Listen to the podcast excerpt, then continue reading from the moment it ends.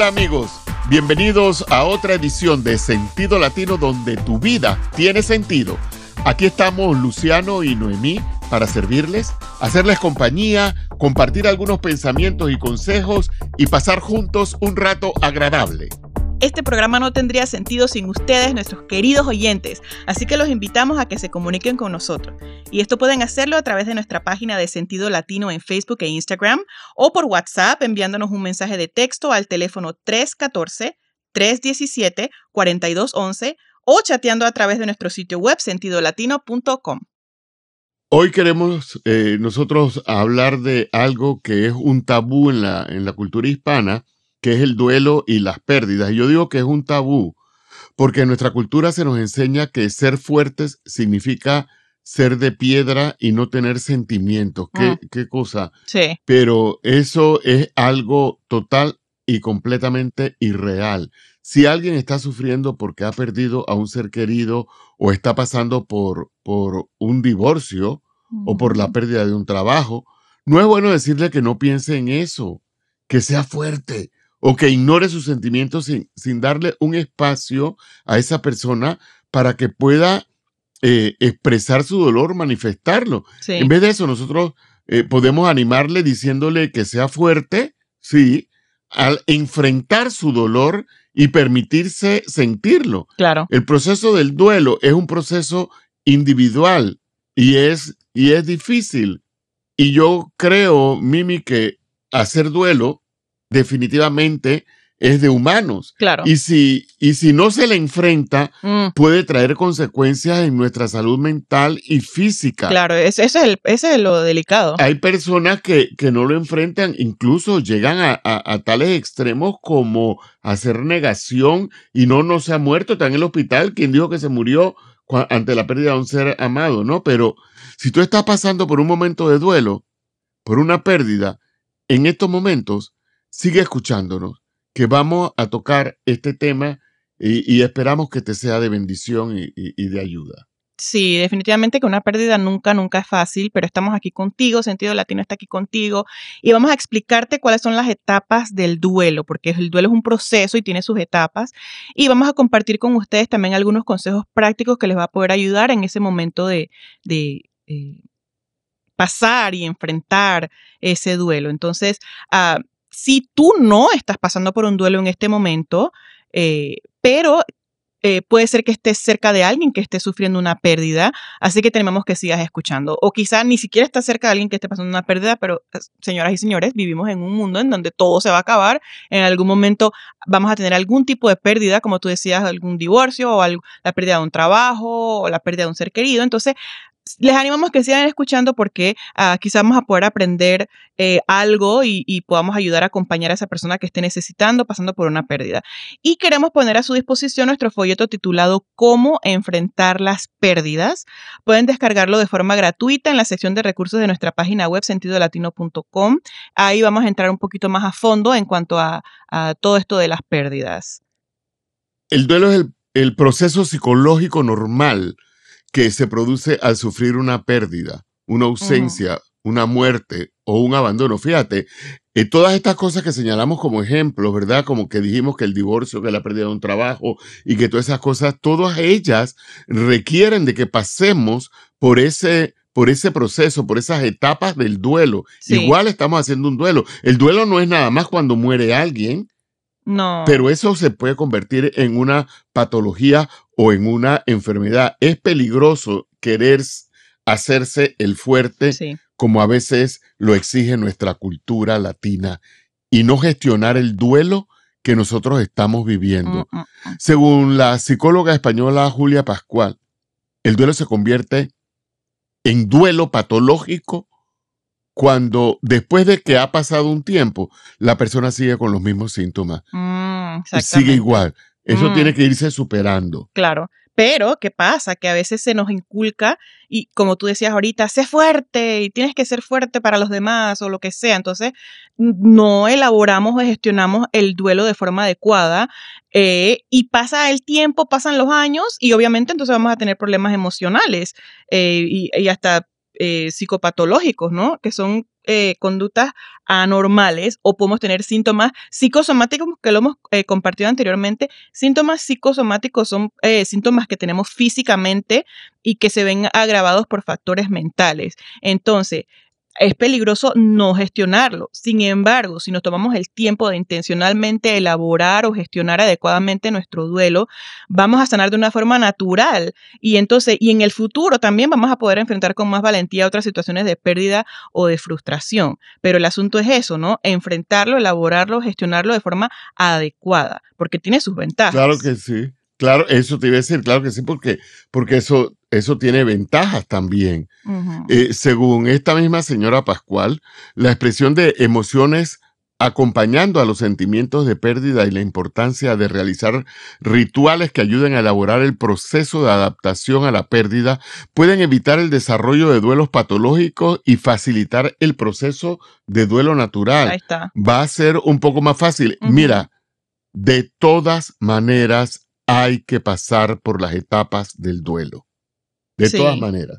Aunque te hagas el loco, aunque te, eh, no, que hay que pasarla. Entonces, si perdiste algo que atesorabas o si te sientes desvalorizado y deprimido porque perdiste aquel trabajo que te llenaba de vida y te hacía un ser productivo y piensas, ¿y ahora yo qué voy a hacer sin ir a la oficina y todo lo que yo he hecho y todo lo que yo he dado? Oye, o si la partida de un ser querido o una muerte a la que no le encuentras sentido ha desgarrado tu vida y la de tus familiares, no pierdas la esperanza.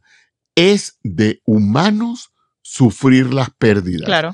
Es de humanos sentirlo. Claro. Así es. No te no no no puedes saltarte eso. Deja de estar disimulando que no te duele. Sí te duele. Mm. Deja de estar disimulando que no quieres que te vean llorar. Que te vea el que le dé la gana. Porque ese es su problema. Tú lloras. Tú te hace mal. te hace mal. Te hace mal. Y, y pues, sin embargo, si lo gestionas, vas a tener ventajas y vas a poder hacerlo. O sea, si el, proceso de superación de una pérdida importante va a implicar que entendamos que es posible seguir viviendo en este mundo, aun cuando nos haga, nos haga falta lo que hemos perdido. Me explico, o sea, si nosotros logramos gestionar de manera saludable, vamos a poder eh, aprender a seguir viviendo con eso que nos hace falta. Entonces, sí es posible aprender a seguir viviendo con eso eh, y con el espacio que eso, eso nos ha dejado, ya sea una persona o un trabajo, lo que sea. Entonces, el duelo no necesariamente tiene que ser algo negativo, papi, o sea, es, ley de vida. El, duelo en sí, si lo gestionamos bien, en realidad nos prepara para nuevas posibilidades, nos prepara para nuevos proyectos y quizás hasta para establecer nuevas relaciones. Entonces, no necesariamente eh, tiene que ser eh, algo negativo, sino que de algo, de un sufrimiento podemos sacar algo bueno y podemos crecer. Claro que sí, y, también yo creo que cabe mencionar, este, eh, Noemí, cabe mencionar que hay diferentes tipos de pérdida.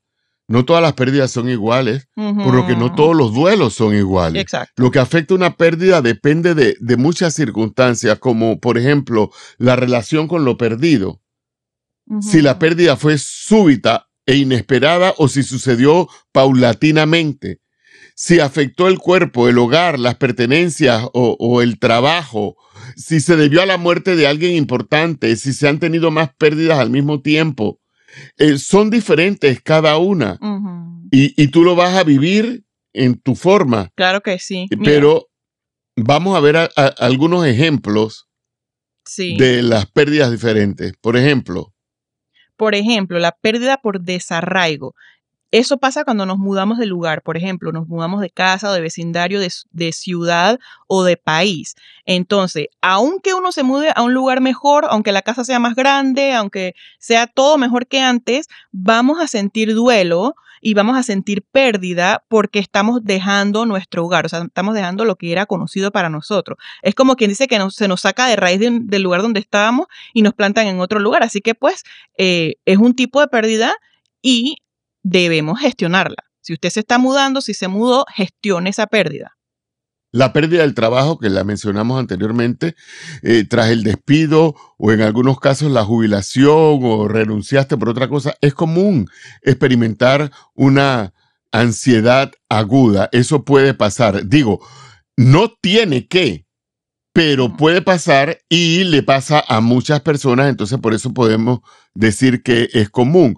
Puede presentarse, por ejemplo, eh, eh, problemas de salud como la hipertensión, puede presentarse depresión, eh, descuido en el, en el cuidado personal y deterioro de la autoestima, porque aquello de alguna manera nos definía, ya no lo hace más. Entonces nos podemos sentir inservibles y que estamos fuera del sistema y así entramos en un duelo. Por eso es que hay programas, por ejemplo, para la gente viejita. Hay programas para los que se jubilan para que ellos no, no, para que ellos puedan eh, eh, superar ese duelo de que ya no y no se sientan como que ya no sirvo para nada y me van a tirar al basurero. exactamente, hay, hay cosas, o sea, como tú dices, programas como para ser voluntarios y cosas así, exactamente.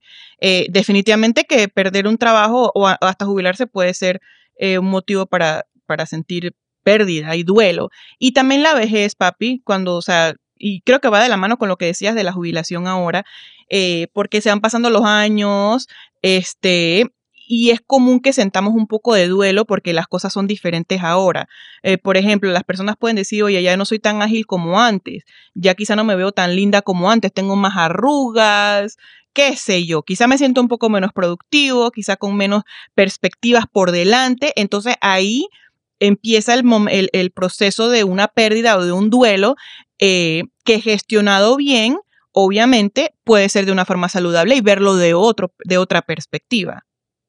De la misma manera, eh, otra forma es la pérdida eh, de la salud, aun cuando una enfermedad no sea de gravedad. El hecho de ser sometido a estudios e incluso ser hospitalizado genera genera mucha tensión, mucho, mucho estrés, ¿verdad? Sí. Y esta pausa en la vida pone al descubierto la impotencia, te sientes impotente, pone al descubierto los temores y la posibilidad de la muerte incluso, lo que hace que podamos entrar en un duelo, porque nuestra salud se vio afectada. Sí, claro que sí. Y otro puede ser también ah, la muerte de un ser querido, obviamente, o la, la, muerte de un hijo son cosas que nos pueden llevar a entrar en momentos de pérdida y de duelo, pero eh, definitivamente que todo eso nos lleva a las etapas del duelo y que si lo hacemos de forma saludable, este, puede llevarnos hasta crecer. Recuerda que el duelo no es una enfermedad, o sea, no, no estamos hablando de que cuando decimos entraste en duelo, entraste en una enfermedad. No, no, no. El duelo es un proceso normal de sanación. Cuando uno se corta la mano, uno ve que poco a poco se le va cerrando la herida hasta que ya te queda la cicatriz y se te cerró. Entonces, el proceso del duelo es un proceso así, un proceso normal de sanar. Pero en algunos casos se va a necesitar la ayuda de un profesional o de algún consejero espiritual. Si la persona no está logrando realizar el duelo, como tú decías, papi, si está trabado ahí en una negación o algo así, entonces quizá es el momento en que la persona necesite ayuda. Este, y aclaramos que no estamos hablando de que estas, estas etapas de duelo que, vamos a hablar ahorita, ahorita mismo no son como escalones, o sea, no son cinco peldaños que, por ejemplo, hoy subí y mañana subo y mañana subo otro. No, no, no, no, no. Eh, todo este proceso de pérdida y, los, las etapas del duelo es más bien como una montaña rusa, papi. O sea, subimos y creemos que ya pasó todo y de repente, ¡pum!, caemos y, así es. O sea, son etapas, pero no necesariamente en, un orden específico o no necesariamente ya que pasaste un escalón pasas al otro. Y también quisiéramos aclarar que Aquí no vamos a enseñarte cómo superar cada etapa, porque eso es un asunto también bastante individual. Ese no es el objetivo. El, objetivo que nosotros tenemos es que reconozcas y atravieses cada etapa a tu propio ritmo y con tus propios recursos para que puedas sanar. Entonces, tenemos cinco etapas del duelo. Sí. Noemí, háblanos de la primera. Cinco etapas, exacto. La primera es la negación. Entonces, la negación es, por ejemplo, cuando uno, si alguien se tuerce por lo menos un tobillo jugando, uy, mis hijos tanto que jugaron fútbol cuando estaban más pequeños, se tuercen un tobillo, entonces el mecanismo de defensa del cuerpo es decir, no pasa nada, sigue jugando, o sea, el cuerpo está caliente, sigue, sigue, sigue, que no pasó nada. Pero ya cuando el cuerpo se acaba y se te enfría, perdón, el cuerpo. el cuerpo no se acaba todavía, espérate. cuando el juego se acaba y el cuerpo se enfría, oye, se te hincha el tobillo y te agarra el dolor. Entonces es imposible que ya tú pienses, ay, no me pasó nada. No, no, no. O sea, vas a empezar a sentir mucho, mucho, mucho dolor. Entonces, eh, eso es en sí la etapa uno, que es la negación. Que caemos como en un shock psicológico, que es como una anestesia natural, este, de no querer aceptar la realidad. Como eh, no, podemos enfrentarla, ¿no? Entonces negamos que eso haya ocurrido, este, negamos que podamos vivir en el mundo sin, sin lo que nos hace falta pero es normal y no debemos quedarnos ahí porque se vuelve patológico. La otra etapa es la rabia o, la ira. En esta etapa se entra en contacto con el dolor, ya ahí sí lo tienes, con la realidad de una manera fuerte y agresiva. No es fácil acompañar a una persona que, está eh, atravesando este momento. El instinto nos lleva a querer aplacar su furia, que en ocasiones es injusta, pero es mejor ayudarla a que la exprese, a que se libere de ella. La ira puede ser contra cualquiera, aunque no tenga sentido, pero mucha gente direcciona su ira hacia Dios, lamentablemente. Recuerda que Dios no es el causante de nuestros dolores y que está con nosotros en medio de ellos para acompañarnos y ayudarnos. Siempre recuerda eso. Entonces la siguiente etapa es la culpa, es la etapa número tres. Este es un proceso de duelo eh, y recuperación y ahí nos sentimos invadidos. Eh, comenzamos a sentir de nuevo, o sea, vamos a sentir, estábamos como en anestesia, todo eso, comenzamos a sentir de nuevo y sentimos, wow, ¿qué hubiera pasado si yo hubiera hecho esto? ¿Qué hubiera pasado si hubiera hecho lo otro? Eh, ¿Por qué le tocó a ella? ¿Por qué no me tocó a mí? Esa es la etapa número tres.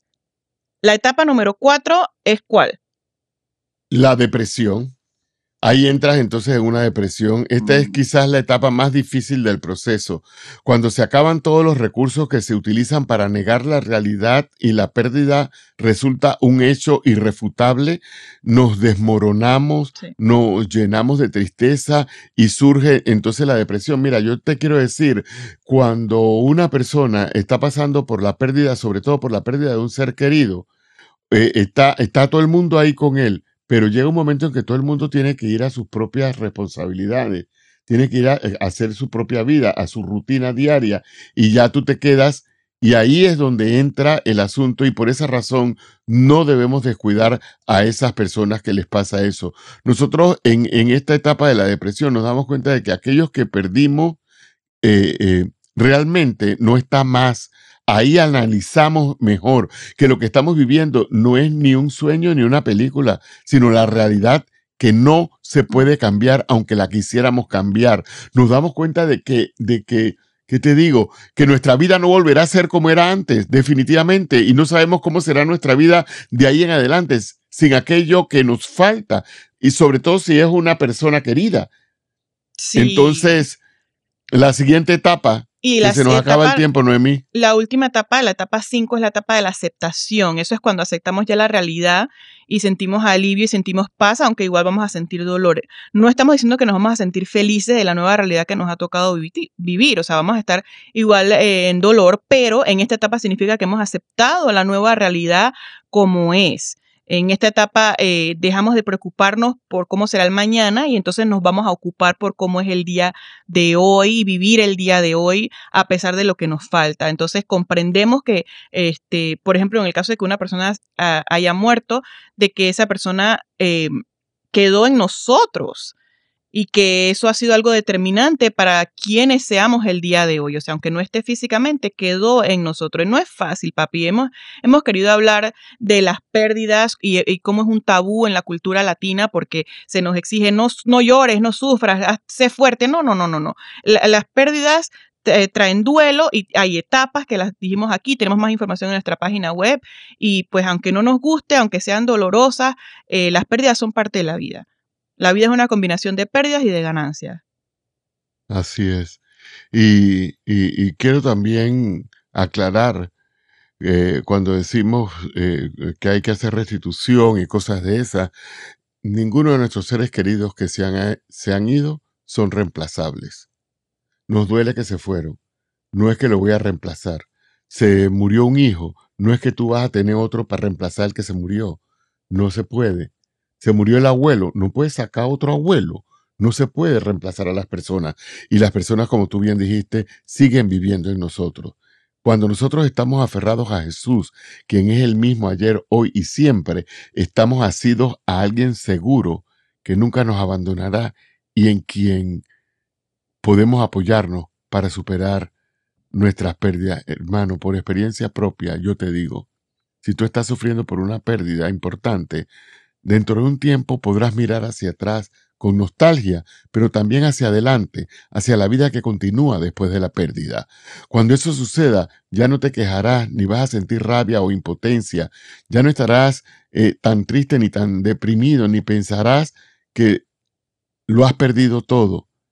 Al contrario, vas a notar que has crecido, que eres una persona más fuerte, íntegra y madura gracias a la experiencia que has vivido.